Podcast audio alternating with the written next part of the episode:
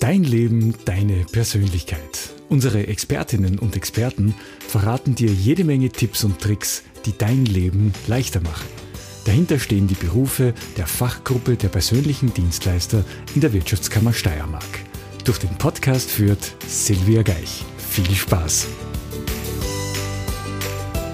Dein Leben, deine Persönlichkeit. Und wie du diesen beiden genau den Raum gibst, in dem sie sich voll entfalten und wandeln können, das erfahren wir heute von Rupert Rauch und er steht für die drei Begriffe Raum, Kunst, Leben. Außerdem wird er uns heute noch erzählen, weshalb Geschirrspüler, muss er selber schon schmunzeln, weshalb Geschirrspüler und Backrohr am besten in der Speisekammer wohnen, warum Badezimmerputzen Lebensqualität bringt und wieso das Liebesspiel im ganzen Haus Platz haben sollte. Rupert, da sind wir heute richtig neugierig drauf. Grüß dich, schön, dass du da bist. Grüß euch, bin gerne da. Freut mich. Ich weiß von dir, du wohnst äh, wirklich an einem paradiesischen Ort, wirklich ein herrliches Platz in der Steiermark. Jetzt sind wir heute hier in einem Raum mit Greenbox, mit technischen Geräten, mit einem Bücherregal, schon auch mit einer gemütlichen Sofalandschaft. Kannst du auch in so einem Raum arbeiten? Ja, ich kann in so einem Raum auch arbeiten, weil auch die Menschen, die sich in dem Raum aufhalten, Energie ausstrahlen und wenn das positive Energie ist, das heißt, wenn wir was erreichen wollen, was Nettes machen wollen, dann spürt man das. Und dann hat es weniger mit, mit dem Equipment zu tun, sondern mit den Menschen, die sich in dem Raum befinden. Das zeigt natürlich schon auch, wie sehr der Mensch bei dir im Mittelpunkt steht, wenn es um Räume geht. Und deswegen heute auch unser Titel vom Podcast Wohnen war gestern so wandelt sich deine Umgebung zum Lebensraum. Und in puncto Lebensraum, Rupert, was sind da so deine Lieblingsthemen oder deine Hauptaspekte? Also, mir geht es prinzipiell einmal um das Ausmisten von Dogmen. Weil, was sind Dogmen? Dogmen sind Regeln und das Leben verläuft ganz selten nach Regeln.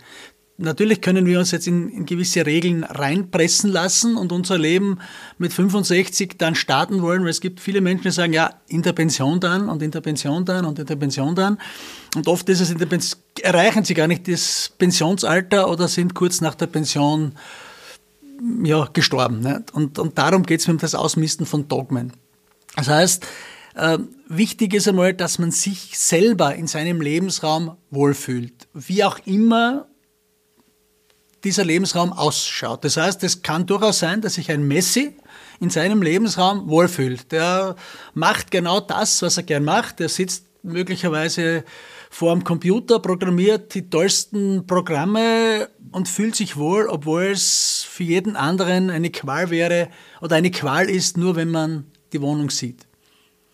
Das heißt, alles das machen, was uns selbst gefällt, wo wir uns drin wohlfühlen, wie wir uns wohlfühlen und auch das Bauchgefühl dadurch ein bisschen stärken wieder oder, oder seine Sinne stärken und nicht nur an das glauben, was uns äh, Berater oder diese mittlerweile kilometerlangen Ratgeber in, in Buchhandlungen und, und, und im Internet sind sie sowieso unzählig, verheißen, versprechen, was auch immer. Das heißt, so generelles Ausmisten, was ja generell, was ja für einen Wohlfühl-Lebensraum und Wohnraum oft angedacht ist, muss gar nicht immer sein? Muss nicht immer sein. Wenn ich mich, wenn ich, ich denke jetzt einmal an, an, an einen Sammler. Wenn ich mich jetzt wohlfühle mit meiner Sammlung und mich dabei und ich Glück empfinde oder glücklich bin, wenn ich die Sammlung abstaube und sage, okay, jetzt bekomme ich auch noch diesen Teil dazu und diesen Teil dazu, dann fühlt sich dieser Sammler wohl. Wenn ich mich jetzt nicht wohlfühle, dass in meinem Eingangsbereich Schuhe und Mäntel und was auch immer herumliegt, dann habe ich die Möglichkeit dafür zu sorgen, dass ich für diese Sachen einen gewissen Platz schaffe. Einen Platz, wo ich weiß, da finde ich vielleicht auch mit geschlossenen Augen hin und, und stolpert dann nicht über die Schuhe drüber und ich äh, nehme die richtige Jacke und ich weiß, wo der Regenschirm steht oder der Autoschlüssel hängt und so weiter. Das ist jetzt natürlich ganz schön für Single-Haushalte. Was passiert, wenn jetzt doch eine Beziehung, eine Familie unter einem Dach stattfindet. Der eine ist so, der andere sammelt gern, der nächste räumt gern aus. Da wird es ja dann richtig spannend, oder? Da, verändert sich die Energie. Mhm. Wir haben ja schon gesagt, wenn mehrere Menschen beieinander sind, verändert sich die Energie und dann sollte man, und das, das, das, das Lernen findet ja lebenslang statt für mich. Das findet wirklich lebenslang statt. Und wir haben unsere Muster, wir werden mit unseren Mustern geboren, wir, wir werden von Düften beeinflusst, wir werden von Gerüchen beeinflusst, wir werden von Musiktiteln beeinflusst.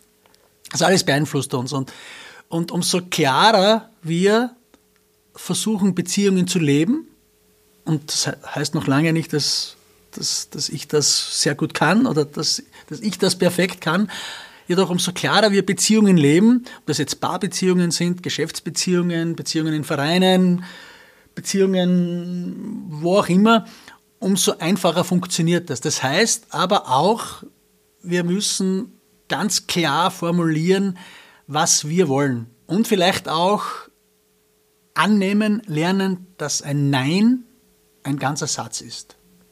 Mhm.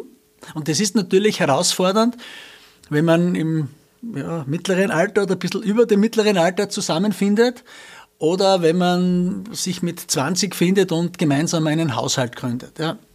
Und was da noch sehr spannend ist und hineinspielt, ist, früher war das so, dass die Frau, das ist jetzt auch ein Dogma, die Frau sich halt verantwortlich gefühlt hat für Haushalt, für Dekorieren, für Kochen, für das Reinhalten des Haushalts und in weiterer Folge die Kinder.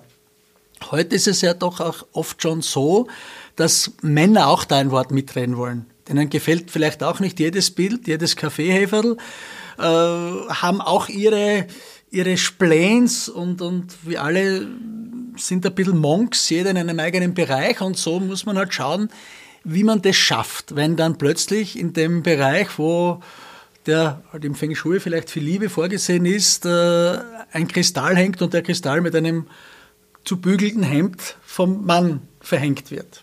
Also das muss man sich gemeinsam ausmachen. Aber es ist herausfordernd, ja.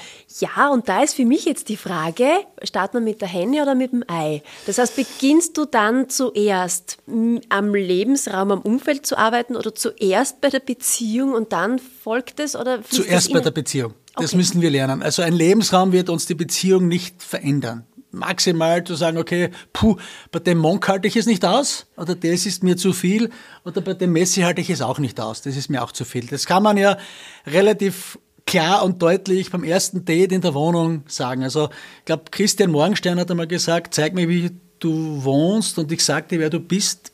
Ich hoffe, dass das Christian Morgenstern war oder so ähnlich und so ist es auch. Das heißt, ähm, es gibt wahrscheinlich Grenzen, über die wir selber nicht drüber können.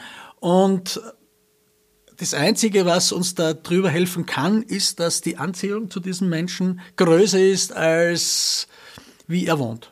Und das wäre es eigentlich auch, weil das passiert mir auch. Wir sind so getriggert, dass wir eher auf die noch fehlende Sesselleiste sehen, als auf das ganz gelungene Wohnumfeld. Und in Beziehungen ist es auch so. Wir haben gelernt, das zu kritisieren, was uns nicht gefällt, als ständig zu sagen, okay, eigentlich sind es, ohne eigentlich, es sind 90 Prozent, die mir super gefallen und die 10 Prozent Vogel, die habe ich auch und versuchen wir uns den Vogel jeden Tag am Abend mit einem Glas Wein oder mit, einem, mit einer festen Umarmung hintanstellen zu lassen. Darum ginge es. Und dann könnte auch Wohnen gelingen. Da fällt mir jetzt äh, Antoine Saint-Exupéry ein. Man sieht nur mit dem Herzen gut. Ja, das ja. Wesentliche ist fürs Auge unsichtbar. Und so wird sich auch in dem Fall natürlich verhalten. Dort, wo wirklich die Liebe da ist, ist wahrscheinlich das Wohnumfeld, rückt es ein bisschen in den Hintergrund, wenn eben die 10 oder 20 Prozent nicht passen. Genau. Wir müssen aber selber dennoch ständig daran arbeiten, weil diese, diese Trigger, die sitzen so wie kleine wie kleine Kobolde auf der Schulter und die sind relativ schnell äh, zu starten. Also die, wir wissen, wenn wir irgendwie vielleicht einen Tag hatten, der nicht so war, wie wir ihn uns gewünscht hätten und dann vielleicht noch im Stau stehen und dann irgendwer noch so fährt, wie du es nicht willst, dass der fährt. Und dann kommt man nach Hause und der Mann hat vielleicht seine, den Geschirrspüler noch nicht ausgeräumt wie versprochen oder die Pflanzen noch nicht gegossen und sitzt da mit einem Freund und genießt sein Bier dann ist es wahrscheinlich gescheiter, man setzt sich hin und genießt das Bier, anstelle man sagt, hu, du hast das noch nicht gemacht und das noch nicht gemacht und das noch nicht gemacht, weil dann ist der Abend versemmelt. Das heißt, die Kobolde, die mögen es extrem gern, wenn man ihnen Aufmerksamkeit schenkt. Genau. Und sie verabschieden sich extrem gern, wenn sie merken, da haben wir keine Bühne. Genau, genau, ganz genau, es ist so. Und das wird eben übers Verhalten gespielt. So wie du gerade gesagt hast, nein, man kommt heim, Geschirrspüler ist noch nicht ausgeräumt. Jetzt habe ich im Eingang schon gesagt, warum Geschirrspüler und Backrohr am besten in der Speisekammer wohnen sollten, damit man es eben nicht mehr sieht. Also wie, wie anfangs schon erwähnt, ähm, schafft sich jeder natürlich ein Umfeld, wie es ihm gefällt. Ja? Dem einen ist Wohnen wesentlich mehr wert als dem anderen. Der eine hört gern Musik, der andere liest gern, was auch immer. Der eine kocht gern, der andere braucht ein Boudoir, der andere hat wieder eine Werkstatt im Keller, was auch immer. Nicht? Und trotzdem wollen wir gemeinsam in einem, in einem Haus leben. Ja? Und, und diese, diese Geschichte, warum Geschirrspül und Backrohr in der Speisekammer sein sollen, das hat auch eine Vorgeschichte. Und zwar, die Speisekammer, die ich meine, ist so ein bisschen wie eine, wie eine Küche an der Küche. Mhm. Das ist jetzt da keine klassische Speisekammer, wo wir wie früher Lebensmittel gelagert haben, sondern wo man Dinge aus dem Blickfeld schaffen kann. Und wir sprechen über Energien und für mich ist, gibt es kaum etwas äh, energiezerstörenderes, als wenn wir entweder zu zweit oder mit Freunden oder mit Familien zusammensitzen, einen schönen Abend haben, äh, es möglicherweise keine heftigen Streitdiskussionen gibt, das Essen geschmeckt hat, der Wein schmeckt. Und dann ist das Essen vorbei, dann wird natürlich nebenbei immer auf und ab gedeckt und abserviert und, und kaum ist das Essen vorbei, springt die Hausfrau oder es kann natürlich auch der Mann sein, je nachdem, der sich dafür verantwortlich fühlt, auf und räumt den Tisch ab, äh, aktiviert die Geschirrspülmaschine mit der Aussage, ja, die kann ich nebenbei schon spülen. Was nebenbei passiert ist, dass die Stimmung kaputt ist. Das Fest ist mit diesem Moment fest gewesen. Äh, dann kommt vielleicht noch die Aussage, so, jetzt setzen wir uns ins Wohnzimmer im Wohnzimmer sitzen wir dann meistens um 20 cm tiefer. Wir haben uns vorher den Bauch vollgeschlagen. Wir haben wahrscheinlich mehr Alkohol getrunken als üblich. Und wenn wir dann so auf Couchhöhe sitzen, dann gibt es wahrscheinlich welche, die dann wegschlafen oder nicht mehr bei der Sache sind. Auf jeden Fall, die Party ist vorbei. Und wenn man jetzt schon sagt, okay, man, man will ein bisschen was abräumen, dann kann das in einem Nebenraum stattfinden wo es dann nicht stört. Weil wenn man dann wieder den Blick auf das unabgewaschene Geschirr und auf die Töpfe und Pfannen und was auch immer sich da in Töpfen und Pfannen festkleben kann und die Geschirrspülmaschine das dann nicht schafft und so weiter, das ist Energie, die man dann einfach umlenkt und es ist schade, es viel gescheiter wäre zu sagen, okay, jetzt trinkt man noch eine Flasche, der Tisch lässt sich am nächsten Tag auch noch abräumen und am gescheitersten wäre es, wenn sich das Ehepaar dann von den Freunden oder die Gastgeber von den Freunden verabschieden und dieses Fest noch im Schlafzimmer oder wo auch immer weiter feiern. Weil meistens ist es sonst ein, äh, tote Hose, ja. Wenn man da, wenn irgendjemand sich bemüßigt fühlt, das alles abzuräumen und sauber zu machen und so diese Partyreste verschwinden lässt nur im Schlafzimmer? Natürlich nicht nur im Schlafzimmer. Man kann natürlich auch sagen, okay, so, jetzt schieben wir ein bisschen was von dem, von dem was da opulent aufgedeckt ist, weg und man, man kommt zur Nachspeise. Ist es sehr zuträglich für eine Beziehung, das ganze Haus mit seiner gemeinsamen Liebe zu befüllen? Auf jeden Fall. Auf jeden bleibt, Fall. Es, bleibt es in Räumen gespeichert quasi? Also in Form von Erinnerung, das uns immer wieder daran erinnert auch natürlich. Natürlich, natürlich. Das ist, das ist wie vorher gesagt, das sind diese Musiktitel, die uns triggern oder das sind Düfte, die uns an gewisse Sachen erinnern lassen und das bleibt gespeichert. Da bin ich, man soll, auch das ist ein lebenslanges Lernen, man soll nichts aufschieben. Auch wenn das meistens leichter gesagt ist, als es dann tatsächlich umzusetzen ist und man soll nichts aufschieben. Punkt. Also ganz ehrlich, das haben wir jetzt genau beim richtigen Punkt bei mir. Das Einzige, was ich gerne immer wieder vor mir herschiebe, ist das Badezimmerputzen. Ich weiß nicht warum, es ist so, aber du hast zu mir gesagt, genau sowas bringt im Prinzip Lebensqualität. Warum? Genau, weil das Energie bringt. Weil wenn man, äh, ob das jetzt das Badezimmerputzen ist oder eine Gartenarbeit oder ich habe am Haus was gemacht oder ich habe das Auto repariert und, und das funktioniert dann äh, und ich gehe mich dann ich, ich bin dann im Badezimmer und dusche mich und, und, und mache ein bisschen so, vielleicht nicht 100% alles, aber so ein bisschen so äh, Nägel und, und, und Haare und, und, und, und man rasiert sich, dann fühlt man sich dann wie ein anderer Mensch. Aber nicht nur, weil man sich gepflegt hat, sondern weil auch das, so wie eine Bestätigung ist. Man hat jetzt was erledigt. Und das ist so dieses Abwaschen des kaputten oder des zu reparierenden Teils vom Auto. Und wenn man das Badezimmer putzt und sich äh, natürlich äh, für, für Monks ist es gefährlich, weil die wollen sich vielleicht in einem geputzten Badezimmer dann nicht duschen, die haben vielleicht ein zweites im Keller. Das ist dann nicht so der Sinn, aber wenn man sich das, wenn, wenn das dann sauber ist und das gefällt einen, äh, dann ist es wie, wie eine Energiequelle, die man anzapfen kann. Ich merke schon bei dir, du überlässt uns einfach die Eigenverantwortung, du nimmst uns nichts ab, du gibst uns keine Tipps, keine Ratschläge. Wie gesagt, du mistest die Regeln, die Dogmen aus. Wie schaut bei dir als Raumenergetiker dann überhaupt eine Beratung, eine Begleitung aus, wenn du kein Konzept hast? Quasi? Äh, das ist immer verschieden, weil wenn ich jetzt da, also was man, was man auch mit, mit, mit, mit vielen Regeln nicht vorbereiten kann, ist, wie läuft eine Beratung. Man könnte kann sich jetzt natürlich vorbereiten und sagen, okay, das ist es, aber wenn man den Menschen, den Klienten, den Kunden jetzt trifft und den trifft man vielleicht zum ersten Mal online, also mit einem Mail oder mit einem Telefonat, dann kennt man die Stimme. Das zweite Mal, was notwendig ist, betritt man dann seinen Lebensraum. Und man weiß, dass dieser Lebensraum einmal kurz vorher ein bisschen aufgeräumt wurde. Ne? Und jetzt da bin ich quasi als Fremdkörper, der die Verantwortung übertragen bekommt, diesen Wohnraum mit Energie zu füllen, mitten in ihrem Energiefeld. Und in den meisten Beratungen läuft es dann einmal so ab, dass sich der, die Kundin für alles entschuldigt, was noch nicht fertig ist, welche Sesselleiste noch fehlt und dass das Bücherregal abgestaubt gehört oder was auch immer. Das ja. ist wirklich so, oder? Weil ich würde auch dazu zählen. Das ist, das ist tatsächlich so. Natürlich, weil es kommt jemand wirklich in deinen Ästhetik, der, der kommt dir wirklich ganz, ganz nahe. Und der will sich ja auch das ganze Haus anschauen, die ganze Wohnung anschauen und dann sollte man vielleicht Dinge, die man nicht jedem zeigen will, doch vorher wegräumen. Ne? Und so eine, so eine Beratung äh, dann mit, mit klassischen Dogmen zu sagen, okay, und da ist diese, dieser Bereich und da ist dieser Bereich und diesen Bereich muss man dann so regeln, diesen Bereich so, das wäre zu einfach.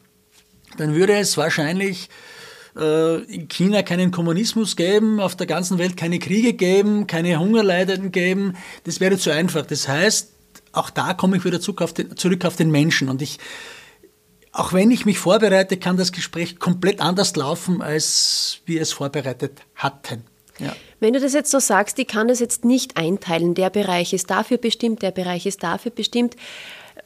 Das heißt, es gibt keine klare Bestimmung für Räume oder kann es manchmal schon wichtig sein, einzelne Abschnitte auch einer Bestimmung zuzuführen? Natürlich. Für mich, für mich ist es, für mich war das so ein, so ein so ein Aha-Erlebnis, das war 1996, das war einer meiner ersten Kurse, so Wochenendkurse, die ich besucht habe. Ich habe Feng Shui gelernt, nachdem ich Haus gebaut hatte und nachdem ich zu Hause keine Argumente mehr hatte. Das heißt, ich hätte die Möglichkeit gehabt, mich 1996, 95, 94 dem Feng, Shui zu stellen, das meistens die weibliche Umgebung äh, präferiert hat, mich dem Feng Shui zu stellen und in den Wald gehen und Bäume fällen und Auto reparieren und was auch immer, also das klassisch männliche tun. Oder meine, meine Möglichkeit oder meine Reaktion war, ich habe es gelernt, um es verstehen zu wollen.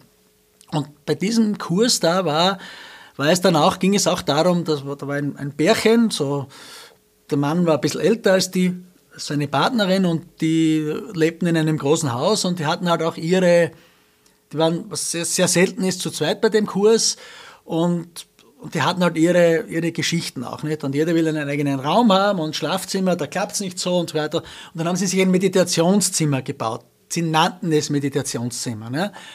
Nur wenn ich jetzt weiß, dass nur in diesem Meditationszimmer Liebe stattfinden kann, dann erzeugt das einen Riesendruck. Und das Zweite ist, dass nicht jeder die Möglichkeit hat, in einem großen Haus zu leben, wo erstens einmal jeder einen eigenen Raum hat, einen eigenen Bereich, wo man dann vielleicht ein Schlafzimmer hat und dann vielleicht noch ein Liebeszimmer hat. Und wenn dann daneben äh, jemand sitzt, der in einer 70 Quadratmeter Wohnung lebt, dann denkt er sich, hu, Feng Shui ist für mich gar nicht möglich. Geht nicht. Weil ich nicht alles das so umsetzen kann, wie ich es kann. Deshalb habe ich damals schon begonnen zum Überlegen, wie kann man es praktisch umsetzen. Ich bin jemand, der lieber etwas versucht und wenn ich es dreimal versuche, dann versuche ich es dreimal, als ich sitze nächtelang über Konzepte, die, ich dann, die es dann nie zum Umsetzen gelangt. Und das war so ein Moment für mich, wo ich mir gedacht habe, okay, es muss etwas anderes sein. Es geht um die Menschen. Und die Menschen müssen sich finden, die Menschen müssen, wenn sie wollen, mit sich arbeiten. Und da kann man sich dann ausziehen bis auf die Unterhose, weil den Menschen kennt man ja an und für sich. Das finde ich jetzt ein schönes Abschlussstatement. Es geht immer um die Liebe, um die Beziehung zueinander. Das spiegelt sich im Wohnraum wieder.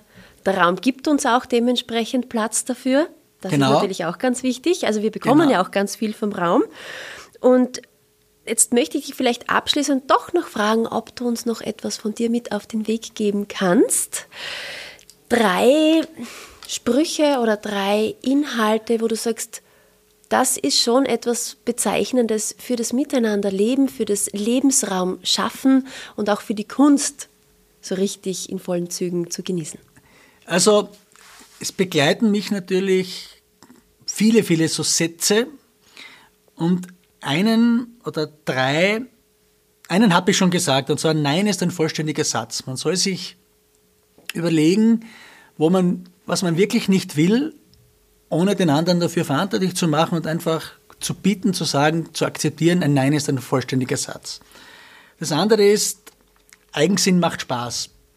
Und auch hier ist es wieder so, dass Eigensinn, eigensinnig in der Gesellschaft eher negativ konnotiert ist. Das heißt, wenn man sagt, der ist eigensinnig, der ist eigensinnig, der ist eigensinnig, dann ist das in der Gesellschaft, das beginnt in der Schule schon äh, oder auch in Beziehungen in der Familie, dann ist das eher negativ konnotiert. Wenn man das Wort jetzt aber auf ein Flipchart, auf eine Tafel schreibt, heißt das nichts anderes als Eigensinn, einen eigenen Sinn. Und darum geht es mir im Leben, äh, zu versuchen, was macht dich selber glücklich. Du weiß ich, du gehst gerne in die Berge und wenn du weißt, du stehst früh auf, dann geht es nicht darum, dass ich jetzt aufstehen muss, sondern du willst aufstehen, weil du zu einer gewissen Zeit am Gipfelkreuz sein willst, dort das Morgenlicht und die Ruhe und was auch immer. Das heißt, es ist dein eigener Sinn. Mhm. Da zwingt dich niemand dazu, aber wenn ich dich dazu zwingen würde, um vier aufzustehen, damit wir am Berg gehen, hättest du vielleicht andere Ideen dazu. Also Eigensinn macht Spaß. Und was mich ein ganzes Leben schon begleitet, oder stimmt nicht ein ganzes Leben, weil so lange kenne ich den Satz noch nicht, aber der André Heller hat einmal gesagt, äh, sich lernend verwandeln. Und anstelle des Sichs kann man gerne auch ein Mich lernend verwandeln verwenden und das passiert tagtäglich. Das passiert tagtäglich und man darf Fehler zwei, dreimal machen. Das ist durchaus okay. Nur soll man halt überlegen, ob man sich ein bisschen weiterentwickeln kann oder ob man da verharren will, wenn man sich nicht weiterentwickelt. Und deshalb sich lernen verwandeln heißt, man darf auch einmal eine Meinung revidieren, man darf sagen, okay, da, das sehe ich heute anders. Dieses Zugeben, das sehe ich eher als Stärke, als als, wie es in der Gesellschaft wieder wahrgenommen wird, dass man dann klein beigibt, sondern zu sagen, okay, da habe ich falsch reagiert, das tut mir leid, äh, ich möchte dich anders machen, schauen wir uns das noch einmal gemeinsam an, wäre der Gesellschaft viel zugänglicher als so, wie wir funktionieren. Nimmt auch wahrscheinlich ganz viel Druck für einen selber raus. Ich habe jetzt schon was, was ich dir sagen möchte. Ich glaube, das werde ich auch nicht mehr zurücknehmen wollen. Ich sage nämlich herzlich Danke an dich und Kompliment, du bist einer der eigensinnigsten Menschen, den ich bisher kennenlernen durfte. Im ganz positiven Sinne, danke an Rupert Rauch, an dich als Raumkünstler und Lebenskünstler. Und das nehme ich auch als Kompliment an. Dankeschön.